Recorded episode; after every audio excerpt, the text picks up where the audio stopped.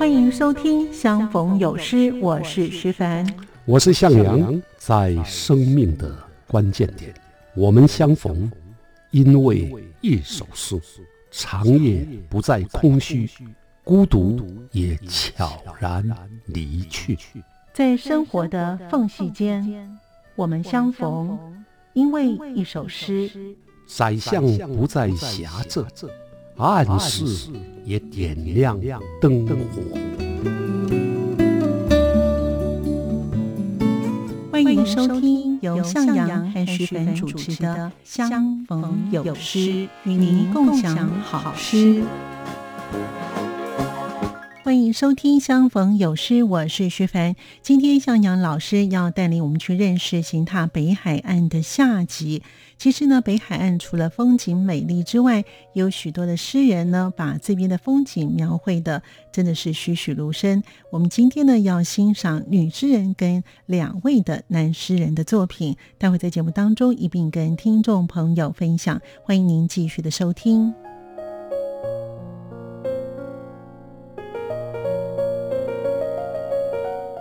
我想介绍一首女性诗人视角的淡水，这是诗人隐匿来往于淡水、巴黎的渡轮啊作为主题写的诗，题目就叫《渡轮》。诗人林波维啊，他写的，他用石门绿藻景观写的一首诗，叫《潮骚》。欢迎收听《相逢有诗》，我是徐凡。我是向阳。哎，老师，我们上上个礼拜呀播出了第二十一集，介绍了北海岸，也介绍了向明的富贵角之城、陈家代的富贵角，以及罗志成的观音，还有周梦蝶的淡水河侧的落日。那诗人节呢，我们也介绍了相关的作品。今天我们就继续来介绍北海岸相关的诗作，是吗，老师？好的，呃，我们在上一集啊介绍了周梦蝶跟罗志成的写的有关的淡水的诗，都是男性诗人眼中的淡水。是，所以这一集呢，我想介绍一首女性诗人视角的淡水。嗯，啊，这是诗人隐匿啊，就是隐藏起的那个隐匿，他的笔名，来往于淡水、巴黎的渡轮啊，作为主题写的诗。嗯，题目就叫渡轮，大家都知道。啊，淡水旧名后卫啊护尾，意思就是河流末端的捕鱼设施。那淡水河啊，渡轮它的起点在淡水渡船头啊，位在淡水河右岸。那渡轮的另外一边呢，就是左岸的巴黎。哦，是，这是台湾开发史上相当重要的一个地点，也是最便捷的交通方式。嗯。搭着渡轮啊，观赏淡水河还有周边的风光，是最舒服、最惬意的小旅行。对，所以我要先请你朗读《隐匿》啊的这首诗作。好的，他的诗作呢是渡轮，这是《隐匿》的作品。很高兴是在这样的天气搭上渡轮，阴雨和阳光正好，到达了宝河，随时都可能降雨。随时都可能从云缝间漏下阳光，河面上无限的多的，河面上无限多的菱形的水纹，随着船只的航行而摇曳着。每一只菱形的中间都有一个同心圆，同样的晃荡着，同样凝望着天空，像是眼睛或是孔雀的尾鳞。而在菱形和同心圆之间。水面虽然破碎，却能完整地映照出天空的颜色。无限多的眼睛，只为映照出同样的天空。因此，我们有一整座摇摇荡荡的天空，但雨云和阳光、灰白和湛蓝、翡翠绿和某种怀旧的古铜，从未模糊自我的界限。河面被船只切割，那破灭的伤口以纯白的水抹涂抹着，以一整船旅客的破碎的交谈涂抹着，随即缝合。温柔的河，强韧的河，忠实映照着所见的一切，并且了解最美的颜色和光泽只存在于法尾的微风。是无法被相机捕捉的，总有一些过错是不需向他人忏悔的，总有一些幽暗的所在是文字的光无法抵达的，而最纯净的眼泪总是往体内的方向流动。很高兴在这段航程的前方和后方都有我所爱的。是的，嗯，很特别。尹丽，尹丽这位女诗人呢，她曾经说啊，她是写诗的人，还有猫奴啊，她喜欢猫。嗯，她曾在淡水河畔呢经营啊，在译文界口碑很好的有和 Book，对，十多年是的一家书店。对，很有名。从两千零六年啊到两千零一十七年停业啊，这是淡水河啊当年最美丽的人文风景。是这家书店最为人乐道的啊，是展示诗人写在玻璃上的诗，也称为玻璃诗，所以它也是爱诗人常常去的聚会场所。隐匿就在这样美丽的地方，看河、看山、养猫、写诗。啊，所以他出版了《自由肉体》，怎么可能冤狱？足够的理由，永无止境的现在，零点零一八秒，这么多的事情。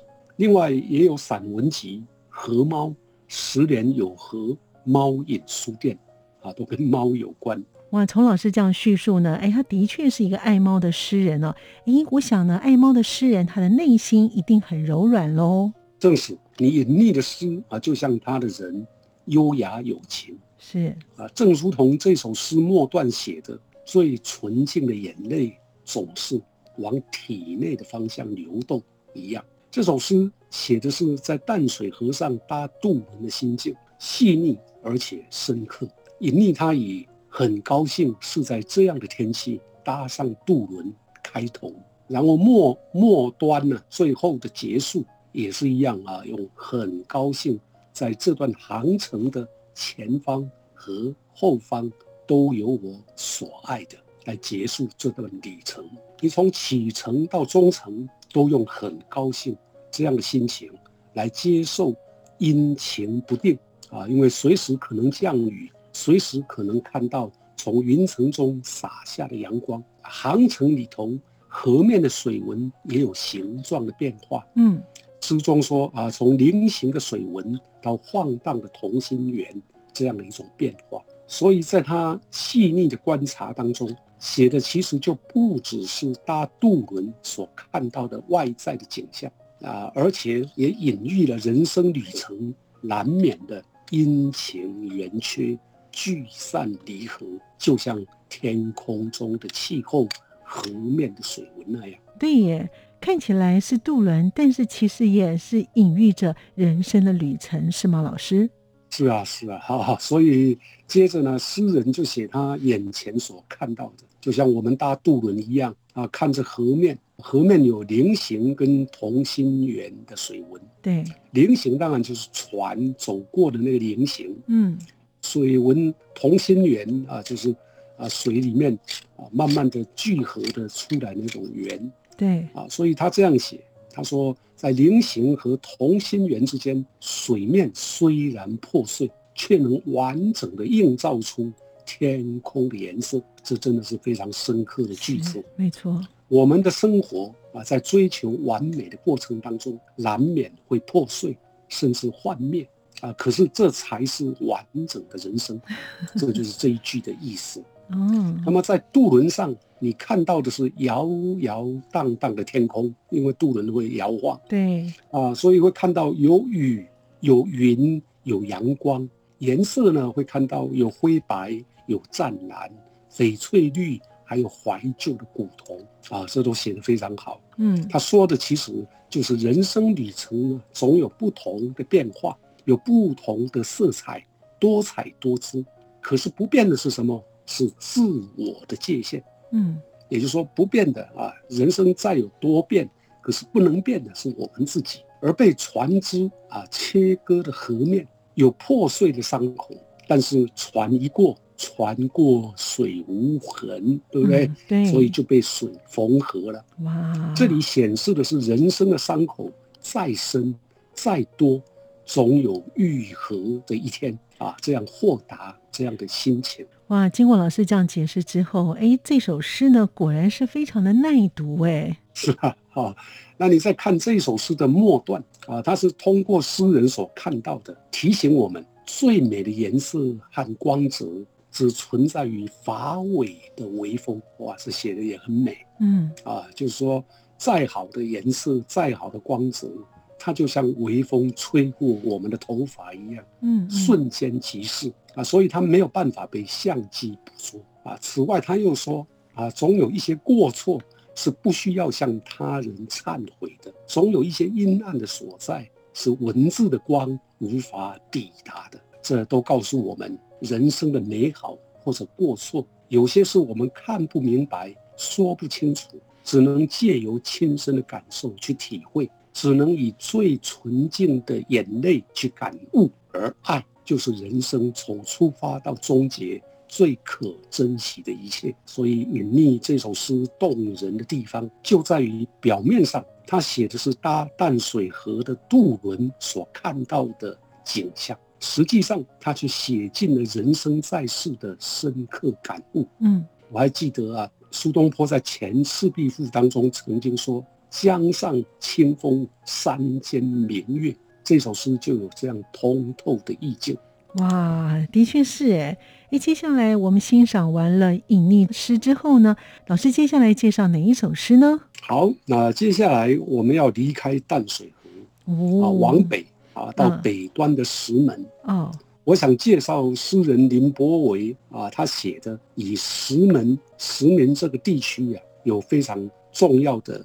绿藻生态，嗯。啊，他用石门绿藻景观写了一首诗，叫《潮骚》，海潮的潮，骚动的骚，啊啊啊！林伯伟啊，他是一九五八年出生于南投路，啊，现在是南台科大的教授，嗯，曾经担任兰亭书店总编辑，南台科大的出版组长。他著有诗集《水沙连》《天光云影》《猫儿笋》等三部，啊，现在要先麻烦你。练一下这一首《潮骚》。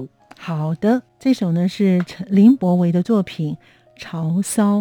哎，跟这个《离骚》只差一个字，哎哈。嗯，好，他的他的作品是这样写着：海上薄雾逐渐褪去沙龙，裸露的沙滩在潮汐里戏水，风仍然不断向海岸索吻，海峡涌着激情涛浪，不停撞击暗礁，深入。湾澳，无悔于波澜兴起，水墨衰落，海流逆袭也无法阻挡前进。汹涌浪花越过执着时光，让爱抵达石门滩地。绿藻攀上石槽，岩壁挥手，季风忍不住亢奋呼叫，那是清朝交叠黑潮的喜悦。是的，那这首诗啊，写的是北海岸石门。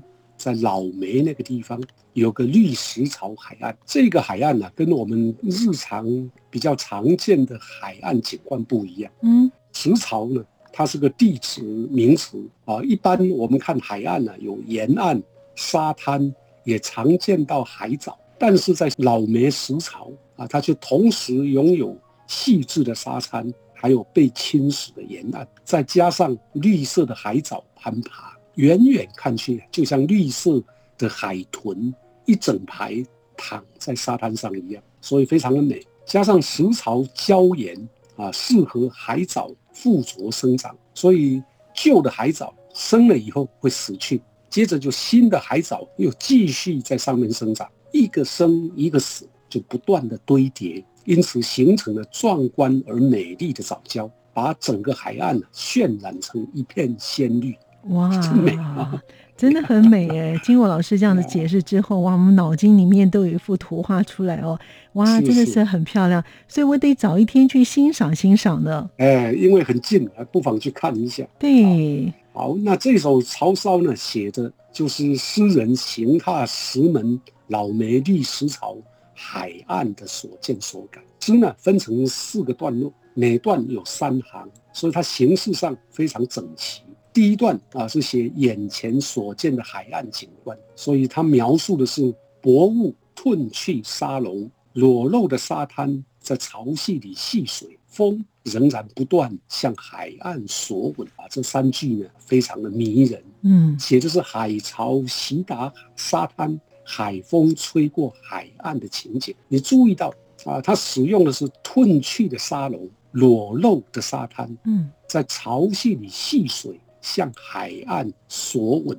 就是索讨一个 kiss，那这些句子呢，具有情爱的暗示，是，所以一方面这既既是写海潮的骚动状态，可是一方面它其实也隐喻了情人缠绵的情境，啊，相当有趣而动人。对对，那到第二段啊，就进一步描述海浪啊来回冲击着海峡，冲击着暗礁。深入湾澳的壮阔的景观，所以他的诗句是这样的：从海峡涌着激情涛浪，不停撞击暗礁，深入湾澳，到后面的无悔于波澜兴起、水墨衰落的这种快意盎然，同样也是写景，但又写情人之间的激情。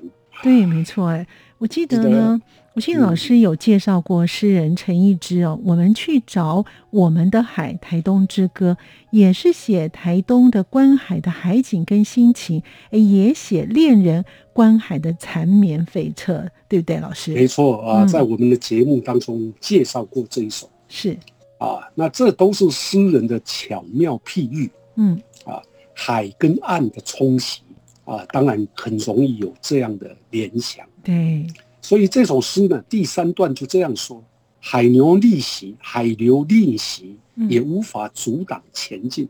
汹涌浪花越过执着时光，让爱抵达石门滩地。啊，作为一种总结，描述的就是这种激情。末段还带入了绿藻石槽，那诗人以绿藻攀上石槽岩壁，挥手，季风忍不住亢奋呼叫。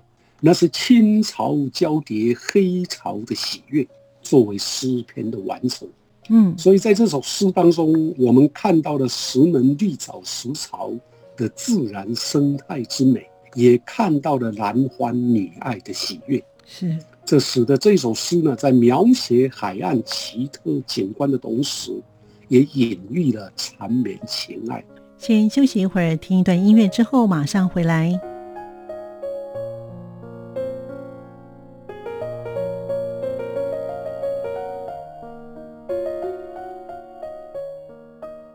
朋友们继续回到节目当中。在前面呢，我们聆听了隐匿的诗作以及呢林伯维的作品之外，继续要听呃，要继续聆听向阳老师让我们认识李东林的作品。聆听写野柳，野柳这个地方呢，我想许多朋友们都去过，但是这个景色到底如何来用诗作的方式写呢？待会在节目当中一并来欣赏。介绍青年诗人李东林写的叫做《聆听写野柳》。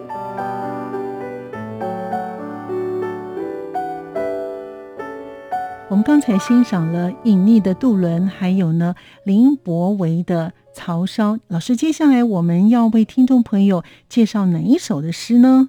接着呢，我想我们就离开石门啊，去野柳玩哦，这个好，这个好。啊，野柳你去过吗？去过，我去过啊，嗯啊，所以你因为要记得野柳有女王血，女王的血，金缕血，还有女王头。对啊，我来介绍青年诗人李东林写的这首诗，嗯，叫做《聆听写野柳》。那李东林呢，是一九八六年出生于新竹市的年轻诗人，国立台湾师范大学台湾语文学系的博士，是一位充满才气的青年诗人，曾经得过台北植物园新诗季的新诗奖，哦，还有拉千人啊，这个是一个合唱团啊啊的作词奖。那在两千零一十年，十二年前呢，就已经出版了他的第一本诗集，嗯，终于起舞。哦，那同样啊，我要先请你朗读这一首诗作。好，这他呢，大概是我们现在介绍最年轻的诗人了哈。好，这位呢，诗人呢，李东林呢，他的作品是《聆听写野柳》。很远的山，把斜驼的步步老影拖得好长。为了亲近地灵广阔海性的上见或秉奏，苔草白绿，渐渐垂成一幕老府的朝廷。他在帘后，不知道是谁突然凉色了。萧索传为平影着，一明一盏盏烛台石上的灯被点明，愿望却灭去。尽管在炫目的珍宝进贡。女王不摇头，也从来不颔首，只是无止境地聆听大洋的声音。好，那我们先介绍一下野柳。好，野柳啊，是大屯山的余脉，大屯山脉延伸出到海中的夹角。对，如果你从金山去看它，就好像是潜入海中的巨龟。对，所以也有人把野柳称为野柳龟，嗯哼，龟啊，嗯，就是那个很大的乌龟，对，野柳龟。嗯，那由于这个地方啊，海浪终年侵蚀，所以它的岩石还有风化、地壳的运动，就造成了野柳的海蚀、洞沟，还有竹状石、蕈状岩、豆腐岩、蜂窝岩、湖穴 啊、溶石盘。这些都是地址的名称，对。啊，这些奇特的地景，其中呢，女王头、仙女鞋、烛台石啊，更是鬼斧神工的海石奇观，嗯，因此就成为台湾著名的观光旅游景点。是的，老师刚才形容这些啊，去野柳，虽然我近期没有再去哦，但是在前几年去的，我记得这个野柳呢，印象最深刻的就是那个烛台石跟那个女王头。可是呢，呃，前几年开始啊，这个女王头那个脖子啊，好像越来越细哦。对，因为他们可能是风化的关系啊。风化。对，有可能会不会越来侵蚀、风化都是原因。所以有一天它会断掉哦，真的吗？我很担心哎，我很担心会断掉。那时候我们都不在了，所以不用那么担心了。对，是的。那以后的人可能是要看照片了哈。嗯，好，那这首诗有没有什么特别要表达的呢？老师啊，这首诗呢，主要是聚焦在女王头，还有跟她隔着夹角对望的烛台石啊。所以女王头好像是王后嘛。烛台石呢，就好像是烛台嘛，哦，啊，所以诗人呢很聪明啊，他把这两个结合在一块。嗯哼，刚刚我们说过，野柳是大屯山延伸出海中的夹角，是，所以这首诗一开头的两行就说很远的山，把斜驼的步步老影拖得好长，对，意思啊就很生动的描述了野柳的景观，嗯，还有夹角上。已经有千年万年历史的那些老影子，那什么样的老影子呢？比如说海蚀洞沟啦、竹竹状石啦、蕈状岩、豆腐岩、蜂窝岩、湖穴、溶石盘等等，这是一个形容啊，这个形容也倒蛮不错的。嗯，啊，当然你也可以说啊，那有可能是一对老人 啊，他们的影子被夕阳啊照得好长好长哦，要这样解释也也未尝不可。是，那到第二段开始啊，诗人就写女王头，他把女王头想象成古老宫廷里的女王或者皇后，嗯，比如说西太后啦，哦，那为了要亲自聆听广阔海信的上谏，嗯，啊，或者奏禀啊，或者禀奏啊，那这个海信呢，说的其实是海浪，就是海中的信息呀，那就是海浪，嗯，啊。所以海浪呢是用信使，过去的朝廷啊会有信使，有专门送信的那个大使哦，对，没错，是送信的人啊的身份啊，向这个女王来上谏啊，上谏就是讲一些不好听的话，或者禀奏，禀奏就是禀报女王国家的大事。嗯，所以他写的是呃一个宫廷的景象，但是也写出了女王啊。啊，女王头就是这个野柳的女王头底下不是有不断往返冲洗的海浪吗？对，啊，所以他用海浪来形容啊，是对女王头的上谏或者贬奏。是啊，结果女王并不为所动，啊，这个女王本来就是太后嘛，嗯，所以她就任令苔草白绿啊，任令那些青草。青色的苔草，到后来变白变绿，这些青色的苔草变白变绿呢，看起来又好像是一幕老朽的朝廷，而女王躲在帘垂帘听政嘛，是没错，躲在帘后。所以这首诗一开头在这里呢，就把历经万年呢，才可能形容的自然景观，奇妙的转化成老旧朝廷。垂帘听政的太后，嗯嗯，真是有想象力啊！真的，真的是特别有想象力哦，就感觉好像是野柳的女王头呢有了生命一样哦，就像在黄昏的海岸上面呢，也是孤独的坐着。其实有时候我们游客都走了的话，他真的还蛮孤独的，就没有人看他了。是啊，是啊。假设游客都走光了，是，然后夕阳余晖照在女王头上，对，那就真的好像。啊，她是一个孤独的皇后，是没错，就坐在海角，对，啊，没有到天涯，是，啊，这个就是这样一个情境啊。所以接着呢，诗人又把夹角啊想象成一艘船，嗯，啊，船上有个船尾泡了一壶茶，这个这壶茶呢，并没有人饮用，所以这个画面呢也很鲜明。好像是在描写女王头周边的湖穴地貌。啊，湖穴看起来就像茶壶嘛，茶杯。是，所以也相当传神。是。到了最后一段，他写一盏盏烛台石上的灯被点名，这个就把地理位置和女王头隔着海峡相望的竹状石地景带进来了。是啊，但他同时呢，其实也等于在写入夜了以后。野柳的美丽盛景啊，那到最后啊，他又用女王不摇头也，从来不颔首，只是无止境地聆听大洋的声音，嗯，来收结。那这个女王不摇头也不颔首啊，女王本来就很高傲，所以她不会摇头，也不会点头 啊，她只是听着嗯大洋海洋的声音。那这个有一个情境，这首诗的情境啊，就像呃，如果你读过王勃的《滕王阁序》，那里面就有一段句子是这样写的：“闲云潭影日悠悠，物换星移几度秋。阁中弟子今何在？剑外长江空自流。”那种萧瑟的感觉。哇，对，没错哦，情境跟意境上面，哎，都是不错的一首诗。是老师刚才说的这首呢，王勃的这首诗的，在我们现在有很多的剧情啦，或是我们在一些讲话的时候，可能会。